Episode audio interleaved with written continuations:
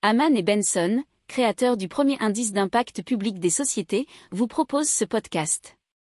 Haman Benson.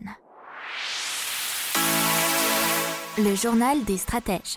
Et donc une étude de l'OIT et de l'OMS, donc l'Organisation mondiale de la santé et l'Organisation internationale du travail, qui nous parle d'une étude sur la mortalité liée aux heures supplémentaires.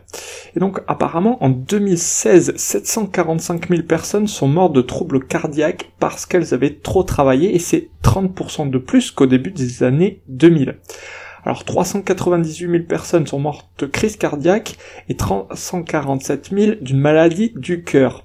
Pourquoi? Parce qu'ils ont travaillé plus de 55 heures par semaine, et donc le facteur de risque de maladie est plus important.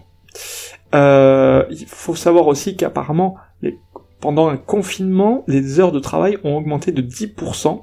La cause pourrait être, sans doute, selon eux, le télétravail. Euh, et l'autre raison qui font que les gens travaillent beaucoup plus, c'est la crise économique, bien entendu, pour la sécurité de l'emploi et les gens ont tendance à travailler plus pour tenter de le garder. 9% de la population mondiale serait touchée par ces heures à rallonge et particulièrement les hommes qui représentent 72% des décès.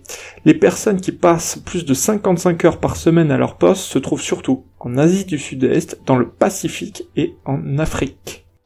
N'oubliez pas de vous abonner au podcast, mais pourquoi pas aussi à notre newsletter La lettre des stratèges qui est gratuite, vous en trouverez dans les infos de l'émission, mais aussi sur notre site internet Aman Benson Stratégie, rubrique média La lettre des stratèges.